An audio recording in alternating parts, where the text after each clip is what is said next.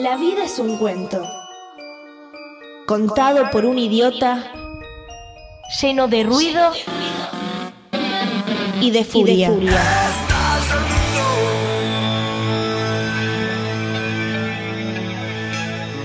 Que no significa nada. El sonido y la furia. Un programa no solo literario.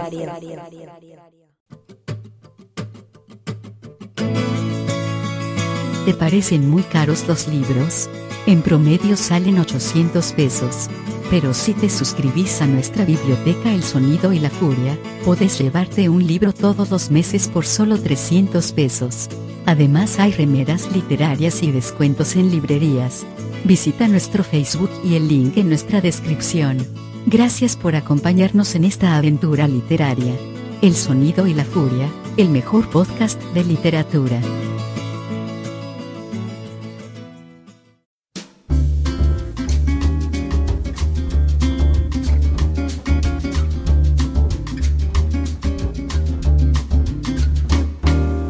Hernán Díaz nació en Buenos Aires en 1973. A sus tres años, dictadura mediante, su familia emigró a Suecia. Si bien volvieron a la Argentina, a la hora de empezar sus estudios, partió hacia Londres y luego a Nueva York, su lugar en el mundo donde lleva más de 20 años viviendo. Hoy se desempeña como director adjunto del Centenario Instituto Hispánico y es editor de la revista hispánica moderna de la Universidad de Columbia. Si bien había publicado un ensayo sobre Borges llamado Borges, Between History and Eternity, fue con su primer novela, In the Distance, que alcanzó ser finalista del Pulitzer y del premio Faulkner. Hoy esta novela llega a la Argentina gracias a la traducción de John Bilbao para Impedimenta y se llama A lo lejos. Y, a lo lejos, conversamos con él. Sean bienvenidos y bienvenidas al Sonido y la Furia en esta edición de verano aquí, pero con quien vamos a hablar está en invierno. Se trata de un argentino que está del otro lado del hemisferio, Hernán Díaz, como ustedes han escuchado, ha viajado por diversos lugares y se encuentra en este momento en Brooklyn, Nueva York, y acaba de editar un libro que publicó en inglés que se llama A lo lejos y que nos llega una traducción hecha a cargo de Impedimenta y que es una novela que realmente nos sorprendió porque primero no te conocíamos y fue una muy, muy grata sorpresa. De hecho, ya habíamos hecho el capítulo de los libros del año y este se metió ahí por como un bonus track. Así que agradecerte, eh, Hernán, por este trabajo que además eh, me adelanto y luego invito a Alexis a que se sume también al debate. Para mí es una gran novela norteamericana sobre la, tradición eh, estadounidense, el western sin ir más lejos, y bueno, escrito desde alguien que viene desde afuera y que también, como el personaje, eh, viene desde Suecia a Estados Unidos con un lenguaje totalmente nuevo y bueno, un personaje que se va introduciendo en un territorio totalmente desconocido y hostil. Contanos un poco, Hernán, cómo nació eh, este, de esta idea, esta, esta génesis de, tu bueno, novela. Ante todo, eh, gracias Matías y Alexis por, por invitarme y por y, y, que tener este bonus track de fin de año. Lo aprecio muchísimo. Eh, también me encanta el nombre eh, eh Faulkneriano del, del podcast, que bueno, y Shakespeareano, obviamente. Shakespeareano, y bueno, relacionado con tu, con tu premio, ¿no? Que llegaste como finalista del premio Faulkner, sin ir más lejos. Precisamente, sí, es, es, es cierto. Es, es, un premio que, que, bueno, que en parte el dinero del premio eh, proviene de, del, dinero de, William Faulkner y, creo que eh, eh, del dinero que ganó con el premio Nobel, si no me equivoco. Y mm, eh, bueno, pero respondiendo a tu pregunta, bueno, yo ya hace 20 años que, que, vivo en los Estados Unidos. Me mudé de aquí para allá durante toda mi vida y, y, los Estados Unidos es el lugar donde ya he pasado la mayor cantidad de tiempo realmente de mi vida. y desde, desde mi adolescencia, en adolescencia porteña, siempre sentí un, un gran eh, afecto por la literatura norteamericana. No, no sabría explicar muy bien por qué, eh, pero, pero es la tradición que siempre me atrajo más. Eh, supongo que entré, como muchos otros lectores, a través del género policial, en parte. pero muy rápidamente me, pasó a interesar también la literatura del, siglo XIX. Eh, creo que lo primero que leí del siglo XIX fue Edgar Allan Poe en esa traducción de Alianza de Julio Cortázar. Me acuerdo que venían dos volúmenes con una calavera en la tapa. Eh, eh, y bueno, después gradualmente empecé a, leer, a leer en inglés. Y vos mencionabas la, tradición del, western, que por, supuesto está muy presente en, en, el libro, pero también eh, hay referencia a otras tradiciones. Eh, doy como ejemplo dos de ellas. Una son las novelas del mar, que es como un gran género del siglo XIX eh, en, Estados Unidos, obviamente con Melville a la cabeza. Eh, que, es una gran influencia para mí y que creo que es muy palpable en, a lo lejos. Eh, así que esa es una tradición que, es muy importante para mí. Por otro lado, diría la tradición filosófica del trascendentalismo, que es eh, la filosofía norteamericana nativa, digámoslo así. y dentro del, del trascendentalismo, un escritor como Emerson, que para mí es muy importante. Y hay un, bueno, hay un personaje que es un naturalista en el libro, que tiene un rol eh, crucial en la novela, que está, es, una, es una amalgama de diferentes eh, escritores del trascendentalismo. Así que sí, es, es, es una especie de, de, de, referencia coral eh, a una serie de, escritores y de corrientes y de tendencias del siglo XIX. No quiero dejar primero buenas, Hernán, saludo porque hay que saludar al aire, ¿viste cómo es esto? al Alexis. ¿Cómo estás, Alexis? Te habla. Eh, mira, venía, venía haciendo anotaciones, eh, te voy a mostrar a vos, no sé si nos va a quedar el video, pero tengo un listado acá de cosas anotadas sobre, sobre tu novela y de temas que me gustaba charlar y me interesaba charlar.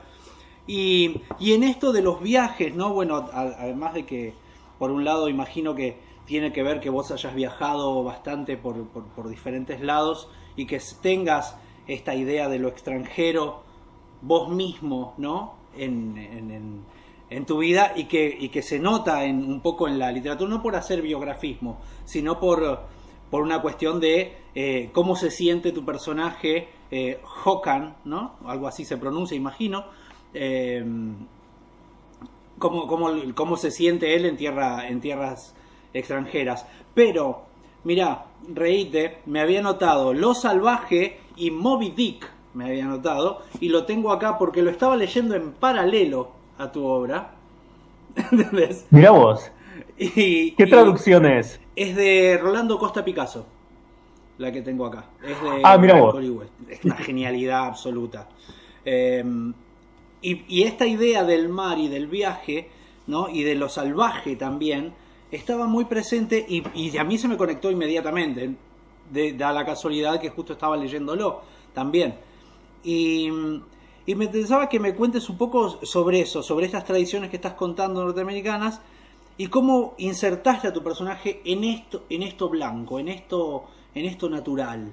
¿no? Es en esta, la pequeñez del ser humano ante una naturaleza que te, que te repele directamente, ¿verdad? Sí.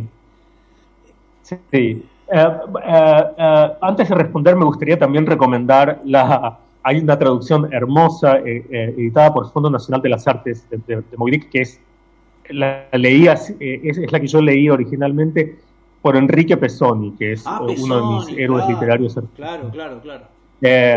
Así que no sé si, no sé si estará agotada o fuera, ya no, existe, pero, pero es algo para buscar, eh, porque es, realmente excelente. Eh, en cuanto a, eh, creo que tu pregunta era, era la, creación literaria en relación también a, la naturaleza y la inmensidad y la vastedad. Creo que el, creo que el libro empezó originalmente. Te anoto, ¿Perdón? te anoto uno más, El oso de Faulkner, sin ir muy lejos. Claro, eh, creo que el, libro empezó en realidad no en, su gestación no, no, no, era un en primera instancia un diálogo con la literatura norteamericana. El, libro empezó y esto suena un poco académico, pero es la verdad.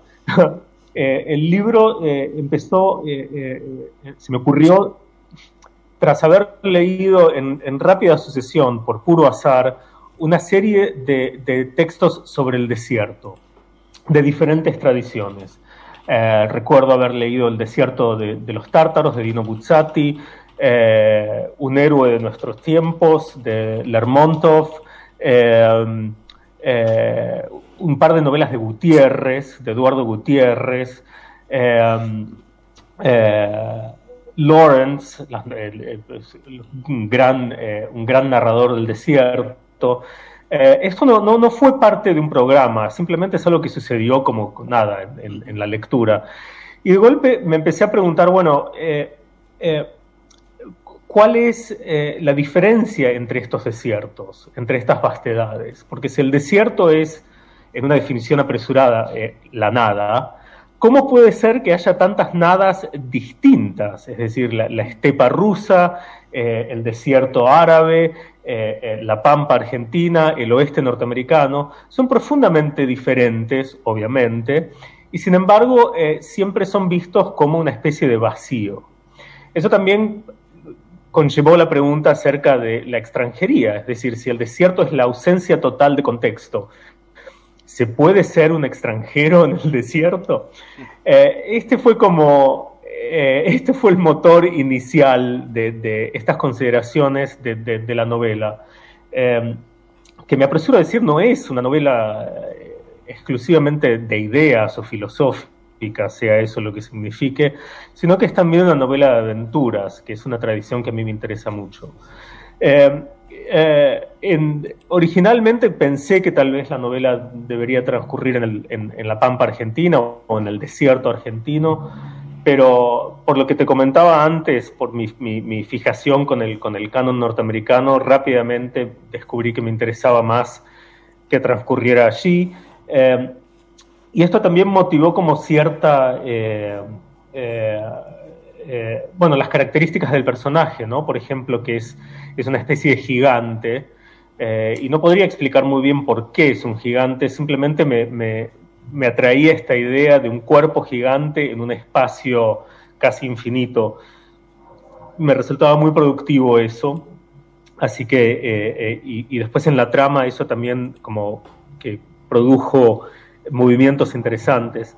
Em, pero también, dado que la novela transcurre a mediados del siglo XIX, que es el momento en el que la máquina del capital en los Estados Unidos se empieza eh, a poner en movimiento en serio, em, eh, también fue una excusa para reflexionar acerca de la naturaleza más allá de eh, una fuente de extracción de capital, es decir, tratar de pensar en la naturaleza, y acá interviene la filosofía del, trascendentalismo eh, de un modo extático y también de cuestionar eh, el límite entre lo, entre lo humano y lo animal, ¿no? que, es, que es algo que el personaje del, del libro eh, explora, o espero que, que explore de, de, de, un modo bastante, bastante intenso. ¿no? Es alguien que está totalmente divorciado del lenguaje, eh, que, divorciado de todas las instituciones sociales,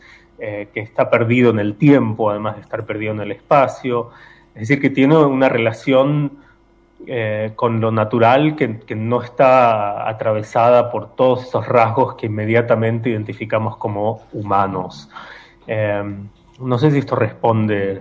sí, pensaba también, obviamente, que mientras yo leía tu, tu novela tenía muy presente la película de Revenant, ¿no? Eh, la famosa de DiCaprio contra el oso y la, obviamente la, lo hostil que, es la naturaleza, que son esos terrenos y que no escatimás a la hora de, mostrarlo, ¿no? O sea, olés en algún momento ese personaje bañado en sudor, eh, que, que, duerme a la intemperie, que claro, vos decís también, es una persona que viene desde desde Escandinavia, digo, ¿no? Con lo que debe significar alto, grandote, eh, rubio, y que es totalmente distinto étnicamente a, la gente que se encuentra, en este caso, en San Francisco, ¿no? Que aclaro para los que no conozcan la novela, él en realidad viaja a. tiene propuesto viajar a Nueva York, es un, granjero de, Suecia que, tiene que ir a, que va en un momento de, malaria eh, en la parte sueca, viaja con su hermano con la idea de llegar a Nueva York y ellos se pierden por problemas del lenguaje también, por no saber ni siquiera cómo se pronuncia la palabra Nueva York. Uno suponemos que va en ese destino y el otro aparece en un barco que va a Estados Unidos, va a América, que es lo que él logra decir, pero va a California. Y entonces ahí es donde empieza esta novela que es, bueno, estoy en California, ¿cómo puedo ir hasta Nueva York? ¿no? Y lo único que tengo son piernas y va caminando, ¿no? Este ser totalmente como mencionamos, ¿no? Diferente étnicamente, sin lenguaje, sin ninguna herramienta y todo por aprender en un lugar totalmente hostil, no solo por la, por la población y por la época que le toca vivir, sino porque la naturaleza es muy hostil. Gracias por, por, por, resumir el libro. Tal vez habría que haber empezado por ahí para que, para que eh, los oyentes tengan algún un poco más de contexto. Pero eh, sí, totalmente. Digamos, la idea también eh, es, es un western en reverso en parte porque justamente alrededor de 1850 se da esta gran, este gran éxodo eh, hacia el oeste, ¿no? Así como en, eh, es la, conquista, y uso la palabra con toda su fuerza ideológica, la conquista del oeste. Eh, y este personaje va a contrapelo de la historia, ¿no? O sea, va en contra de este gran tsunami, ¿no? Esta gran ola que rompe hacia el oeste, y este personaje solitario va en una, en una contramarcha literal ¿no? de, de, de, la historia. Eh, esa, es algo, eh, esa es una palabra que, que, para, mí, para mí resulta un poco problemática, porque hostilidad eh, implica atribuirle a la naturaleza cierta, cierta voluntad, cierta, cierta, cierto afecto o ánimo humano, ¿no? Eh, para, para, mí, eh, más que hostil, y es una palabra que, que, uso en el libro, se trata de una indiferencia. ¿no? Eh, que eso, eso, es, eso, es, una idea que a mí me resultó también productiva, pensar en la indiferencia de la naturaleza, en la indiferencia de los elementos. No es que son, no, no hay ningún tipo de animosidad o de hostilidad o de bondad, ¿no? Cuando, cuando digamos, sale el sol o, llueve cuando tiene que llover. Son, son ciclos que simplemente ocurren. Nosotros, digamos, sobreimprimimos eh, cualidades humanas a, ese tipo de, eventos que son totalmente objetivos. Em, y, me alegra también, eh, voy tratando de recordar todas las cosas que dijiste, me alegra que hayas mencionado lo olfativo. Para mí eso es era un elemento muy importante del libro, tratar de imaginar, tratar de imaginar eh, los olores del siglo XIX en este mundo. Eh, y creo que tenía lo hice con la esperanza de que eso eh, produjera un, cierto efecto histórico más allá de lo visual, que es en lo que en general a, lo que recurrimos, ¿no? Cuando, cuando queremos reproducir cierto momento histórico. Pero creo que los olores del siglo XIX seguramente habrán sido muy, muy diferentes. Sí, sabes que eh, creo que el olfativo también es una de las características de Hokan, el personaje que trata de ir a ver a su hermano hacia Nueva York, porque él, uno de los sentidos que casi es el sentido que más tiene desarrollado, él siente a, a, a mucha distancia el olor a la leña y el olor a alguna civilización que está haciendo algo, algún pueblo que está haciendo algo, una familia que está haciendo algo, ¿no? Sí.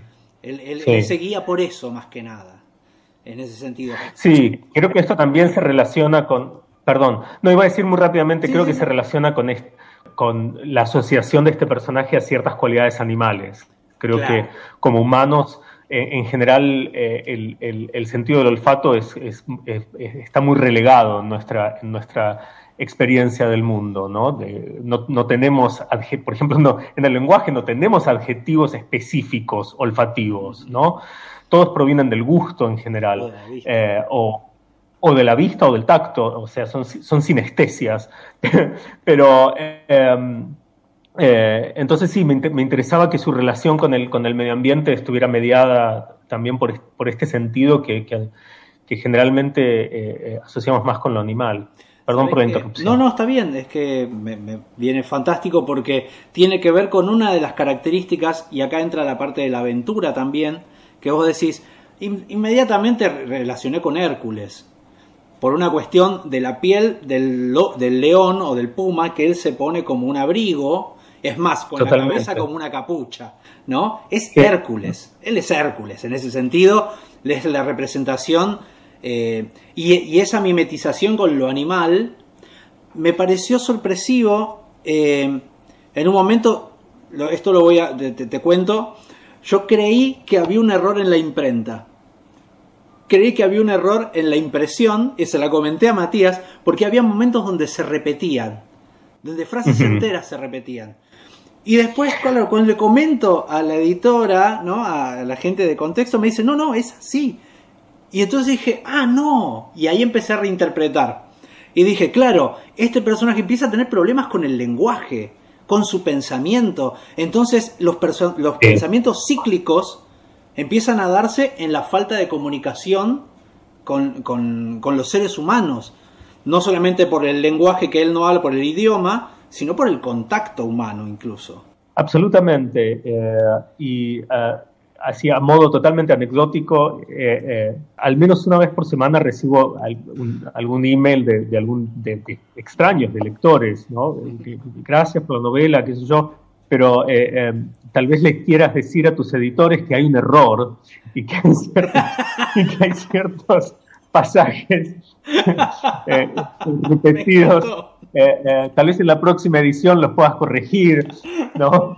Eh, sí, eso, eso, eso, fue una, esa fue una decisión, eh, fue una decisión que me costó tomar, pero que me alegra haber tomado. Eh, hacia, digamos, en la tercera parte final de la novela, más o menos, segunda, tercera parte, el, el, personaje Håkan hace un, construye un túnel en el, en el medio del desierto eh, y vive en, esta, en este sistema de, túneles y de galerías que construye para sí mismo durante años y años y años y pierde noción del tiempo. Eh, y para mí este, este capítulo era el, es el capítulo central de la novela, creo que es el capítulo 20. Eh, y es, es, un capítulo en, en, el que esta expresión se lo traga la tierra se torna literal, es decir, realmente se lo traga la tierra y vive bajo tierra. Y entonces eh, eh, quería eh, encontrar algún modo de describir la, monotonía de su vida, pero también su, como decía hace un momento, su desorientación temporal. Es un personaje que está radicalmente perdido. No solo está perdido en el espacio, también está perdido en el, el lector está en un momento también perdido respecto al tiempo. Porque en un momento digo, pero voy a no pero ¿qué edad tiene ya? ¿Ya cuánto tiempo pasó? O sea, ¿cómo va a ser? ¿En qué lugar está? Exacto. ¿Se acercó, no se acercó, se alejó, no se alejó? Todo, todo eso, todo eso es intencional, pero también lo, que quería con esa repetición es que el lector sintiera eso. Es decir, vos estás leyendo y decís, pero para, no, no, esto no, no lo leí recién. Entonces, y también producir esta, esta respuesta física en el lector. Es decir, que el lector tuviera que eh, ir atrás en el libro, comparar, cotejar, y esto sucede tres veces, ¿no? Eh, y, pensé que al incluir eh, esa tercera vez iba, que, iba a quedar claro que era intencional. parece que no del todo, pero está bien que no esté del todo claro. Pero insisto, era, era un modo de, de, de, realizar esa confusión más que mostrar esa confusión y hacer que el lector la sintiera más que simplemente leyera una descripción. Y en esto, y en esto mismo de edición eh, o de, búsquedas a propósito del libro como físico, ¿no? Que te estaba mostrando hace un rato, mientras hablabas, no te quería interrumpir mucho, pero eh, que tiene hojas que parecieran en blanco. Sí. Y esos blancos, y ahí entro, entro en el tema del blanco, eh, volviendo también a Moby Dick, y el blanco de Moby Dick, el blanco del desierto, el blanco del hielo, porque arranca la novela en el polo, digamos, prácticamente en el polo, en Alaska. Eh, termina también ahí, va haciendo todo un, recorrido sobre lo blanco y lo desértico en lo blanco. Y cuando dice, me voy a ir a, tal lado, ¿no? que vos sabés que son, hay dos páginas en blanco. Y esa idea física de la página en blanco, como si estuviera no impresa, me pareció increíble cuando ya entendí, digo, eh, no, pero esto, esto está pasando de verdad, este hombre lo hace a propósito a esto, y eso me pareció genial, Me pareció genial. Por, por, volviendo a esto, con la idea de lo blanco, ¿no? De, de, Viste que muchas veces se toma lo negro como lo malvado o como lo malo, la oscuridad, pero lo blanco es aún peor. Porque ahí sí es la ausencia. Sí, absolutamente. Bueno, hay, hay una tradición de, de, lo blanco con, asociada con, con, con, algo profundamente siniestro. Eh, que creo que aparece en la única novela que escribió Edgar Allan Poe, eh, eh, Las aventuras de Arthur Gordon Pym, que termina también en el polo. Digo, esto es una referencia también en, en, en, mi novela, no, no es algo que, que, me di cuenta después, es algo que, es algo que también está en Lovecraft, es algo que también está en Frankenstein, que, que también empieza en el, y termina en el polo. Es decir, hay, hay, hay, hay, una, hay una larga tradición de esto y, y, debería decir también que, mis editores me han tenido mucha paciencia porque hay, eh, por ejemplo, el libro empieza con la descripción de este agujero en el hielo y el agujero está rodeado eh, de, el, eh, perdón, el agujero, el, pequeño párrafo está rodeado de un blanco, de modo tal que el, que el párrafo de algún modo imite, ahí está, imite el agujero mismo, ¿verdad? Eh, y hay, hay, un montón de, de, de, trucos semejantes en el libro, ¿no? En qué momento se corta determinado párrafo, en qué momento pasamos de una página a otra. Es un libro muy, eh, muy visual y el, y el, interior está, está muy eh, pensado. Y, e insisto, realmente me tuvieron mucha paciencia porque, mm. nada, es complicado hacer que esas cosas caigan donde tienen que caer. Vos sabés que, y ahora sigo, yo voy tachando las cosas que tenía que decirte, ¿no? Ya dije Hércules, ya dije esto, ya dije siglo XIX. Eh, pensaba el siglo XIX eh, que la elección también, más allá de lo... Eh, tiene cierto atractivo por lo todo posible, ¿no? Porque en el siglo XIX mm. había, tanto por descubrir y, y, estábamos tan al borde de pasar a este siglo, ¿no? Que que es maravilloso por todos lados, digamos, tomaste, agarraste, hablaste de Frankenstein, que yo le dije a Mati cuando lo estaba leyendo, arranca como Frankenstein, le digo, en el medio del polo, digo, eh, y, y, el siglo XIX que tiene esto de descubrir a la, la humanidad, los genes, la evolución, eh, viene, todo está ahí, todo está sucediendo ahí, ¿no? Y en ese descubrir y a la vez descubrir América, ¿no? Descubrir el profunda, eh, esto que decías vos, la conquista del oeste del western, ¿no? Hay, algo de atractivo, ¿no? En el siglo XIX que no sucede o que te aleja un poco hoy con la excesiva, eh, la excesiva comunicación, digamos, ¿no? El, eh, algo de eso no, En el siglo XIX. ¿Qué atractivo hay, digamos? Bueno, desde luego esta, esta, esta novela es imposible hoy, ¿no? por, razones obvias, por, por, los, por, los, medios de transporte, por, la tecnología, por la comunicación, etc. Pero lo que decís es muy cierto. Eh, la novela eh, muy cuidadosamente está, está situada en, un, históricamente en el momento en el, que, en el que casi está todo por suceder. Y sucede al final, ¿no? O sea, hacia el final del libro, eh, el protagonista ve eh, vías eh, ferroviarias, ¿no? no sabe lo que son porque nunca vio un tren, pero de golpe eso atraviesa el, paisaje, ¿no?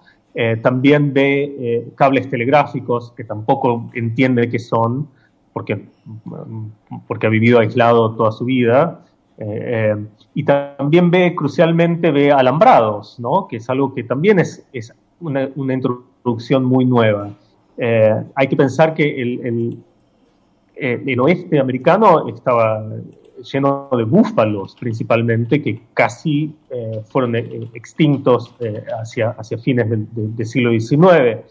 Y el ganado se introduce relativamente tarde, ¿no? el ganado extensivo e industrial en el oeste. y entonces es un, es, un, oeste sin vaqueros, ¿no? El, el mío, porque no hay vacas todavía aparecen hacia el final, ¿no? Y creo que eso, la, aparición de, ganado eh, bovino es, eh, es, eh, es, un, es, el cambio principal, ¿no? que, que, transforma el paisaje absolutamente. Pero sí, me interesaba este momento también porque es, y ese momento anterior a la guerra civil norteamericana también, que, que empieza en el 61, que aparece también en la novela de un modo muy diagonal. Y esto, a lo lejos, el título del libro creo que tiene que ver también, en parte, con esta idea de, que el, libro transcurre en este momento de, tremenda importancia en los Estados Unidos, pero todos estos eventos históricos transcurren a lo lejos, justo más allá del horizonte, ¿no? Son invisibles y a veces llegan como, como, como ecos distantes y más o menos confusos que el personaje no termina de, comprender. Eh, pero decía que vi en algunas, algunas notas que hablaba sobre esto de la de, cómo se funda también el, la Norteamérica moderna, ¿no? Y inmediatamente también, junto con el libro, pensé en Gatsby, ¿no? Como el destruir el mito de, demostrar que, se, que Estados Unidos se, se, funda en la ilegalidad, se funda gracias a la ilegalidad del, del, del tráfico del alcohol, y en tu novela hay algo de la crueldad atrás de eso, en la que se funda también esa Norteamérica. Eh, hay algo en estos paralelos, ¿no? De, ver cuál es la base de este American Dream, ¿no? De cuál es la base eh, oscura de este sueño, casi como si fuera una, una distopía, ¿no? Eh, esto absolutamente, en esa idea. Absolutamente. Pero, pero digo, también seamos eh, conscientes, creo que, creo que toda, creo que toda nación, por lo menos en, Occidente, no, no, no, no, no puedo hablar mucho de Asia porque no, no, no, no, sé. Pero, pero, pero sin lugar a dudas, toda nación eh, occidental está basada en una narrativa de violencia la, historia argentina no es diferente en ese sentido, para nada. Bueno, eh, nuestra conquista de desierto fue bastante cruel también, bastante, sino totalmente masacre. absolutamente cruel, absolutamente cruel. Y, no solo eso, sino que además, eh, eh, ¿qué pasó con esas tierras después de la, de la conquista del desierto? ¿no? Quedaron en manos de cuatro familias. Este, y ah, entonces, eh, ese, tipo de, violencia institucional y de, injusticia eh, distributiva es, no es privativa de los Estados Unidos. Obviamente que se ve acá, pero, creo que también, eh, no sé, o pensemos en, España misma, ¿no? ¿cuál, es la, ¿Cuál es la historia de esa nación que, que a su vez está tan eh, eh, eh, entreverada con, con, con, la nuestra, una historia inglesa, un larguísimo etcétera. Pienso en, en Inglaterra con los con todas las el, saqueo de, Egipto, ¿no? Y de los museos justamente en este mismo siglo estamos hablando, ¿no? Estos mismos siglos. Sí, sí. Sí, sí, o, los horrores, digamos, imperiales en, en, la India. Pero, pero así con todo. entramos en la aventura, entramos en Conrad también. Sí, sí, claro. Eh, eh, sí, bueno, Conrad y, también, bueno, y, ahí podríamos pensar en el Congo belga. Eh, es, es, es, los, los horrores son, son lamentablemente infinitos. Es, es, es una especie de asociación libre de pesadillas. Es, eso es la historia. Sí, y mira, justo ahora para ir ya cerrando la, entrevista también, eh, más allá de todo lo que hemos charlado de, tu novela, que repetimos, nos ha gustado muchísimo, fue, un hallazgo que, bueno, viste, cuando agarras un libro y decís a ver de qué va, más o menos la contratapa me, me, enganchó y después, bueno, sí, nos fuimos interiorizando y nos ha gustado mucho. Pero te quiero comentar desde este lado de, aquí en Argentina, aquí en la parte sur de, América, eh, están llegando muchos textos gracias a editoriales, como por ejemplo una es Chay Editora y otras como Sigilo, y que están traduciendo a muchos autores eh, estadounidenses contemporáneos, ¿no? Por ejemplo, ahí por tu zona, ahí en Nueva York también, Jamel Brinkley nos ha llegado de, Chay Editora, que nos, gustó mucho su, novela, otro autor que se llama Jesse Ball, pero bueno, vos que estás ahí, ¿qué autores nos podrés mencionar o que te estén interesando, autores hoy contemporáneos, no solo de Nueva York, sino digo en general de, Estados Unidos? autores contemporáneos eh, de Estados Unidos, bueno, hay un montón realmente que me interesan. No sé cuántos y cuántas estarán eh, traducidos. Eh, un, escritor que, he estado leyendo mucho últimamente es eh, Percival Everett, que es un escritor genial. Lauren Groff es una escritora que, cuyo trabajo me encanta. Anne Carson, que es canadiense estrictamente, pero creo que vive, creo que vive acá. Eh, me gusta muchísimo. Eh, otra escritora que me gusta mucho es Laurie Moore, que, ella sí sé que está traducida bastante, casi toda su obra eh, al, al, castellano. Paul Yoon es un escritor que dudo que esté traducido al español, pero cuyo trabajo es, es extraordinario. y creo que tal vez el escritor para mí más importante, eh, que no sé si está... Ah, sí, hay un libro que está traducido. No es tan contemporáneo porque murió hace unos 5 o 6 años, es David Markson, eh, el amante de Wittgenstein. Creo que está traducido al español. Em, eh, es un escritor tremendamente importante para mí. Bueno, como ven es una lista larga y, y podría seguir. por suerte es, es una escena sumamente activa. Eh, Yo te quería preguntar, te quería preguntar justamente como, como para finalizar también, ¿cómo fue tu experiencia de que te traduzcan? La traducción. Bueno, eh, eh, fue muy raro lo de la traducción. Por un momento pensé que tal vez lo, iba a traducir yo mismo al castellano, mm. y, pero al mismo tiempo me pasé tantos años escribiendo el libro que una vez que estaba terminado me, me parecía más razonable Exactamente, me parecía más razonable eh, eh, eh, seguir adelante, ¿no? dejar ese mundo atrás y tratar de, empezar a pensar en, cosas nuevas, que fue lo que hice. y así que realmente no me, no me inmiscuí de ningún modo en la traducción. Un día me mandaron un PDF y ahí estaba la traducción. es muy rara, no, es muy raro, muy rara la experiencia. la traducción me parece me parece excelente, creo que, creo que han hecho un, gran trabajo. Eh, eh, pero bueno, es muy raro ver eh, tu propio texto en tu lengua materna, en un tono que, es muy diferente al tuyo, ¿no? Con esto no estoy quitándole ningún mérito a la traducción, simplemente estoy diciendo que es... Te digo, como lectores de, literatura en castellano, en español también, no tiene el, el sentimiento de lo que te provoca cuando lees algo en español madrileño. No es eso. ¿Viste? Es como más suavizado eso, es más neutro, me pareció muy, muy agradable. Sí, estoy, estoy, estoy muy de acuerdo y evidentemente John Bilbao, que es el, el, traductor, es, es, un, es un gran escritor, eh, es, un, es, un, novelista eh, y así que creo que, creo, que tuve, creo que tuve mucha suerte con eso. Sí, la verdad que, que estamos muy, muy, muy contentos con eso desde ya, Hernán, agradecerte por, por tu tiempo, agradecerte por tu trabajo. Y bueno, eh, nos decías que estabas escribiendo, o sea que ya le tomaste el gusto a esto de... Ahora agarraste envión para seguir publicando y seguir... Bueno, sí, no, no, no, es, no es que... No es adelante con, con, más novelas.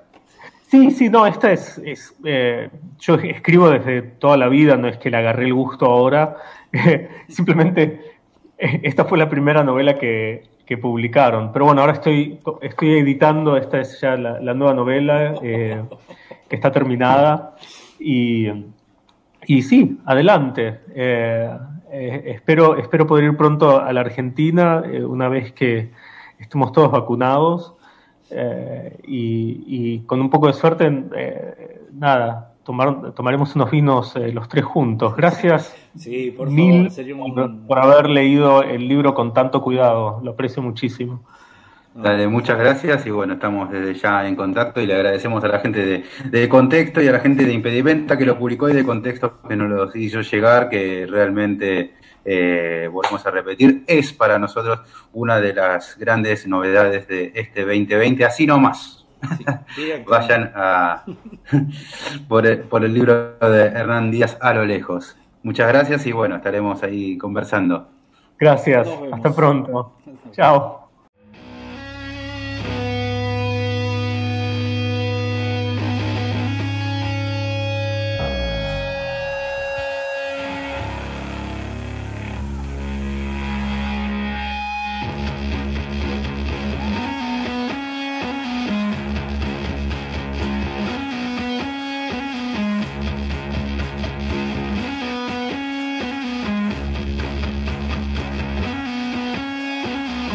Realmente no solo un placer hablar con Hernán Díaz, sino que también lo fue leerlo y para despedirnos nos vamos a ir escuchando a unos suecos que también dieron vueltas por el desierto. La banda se llama Truck Fighter y nos vamos a ir escuchando Desert Chrysler.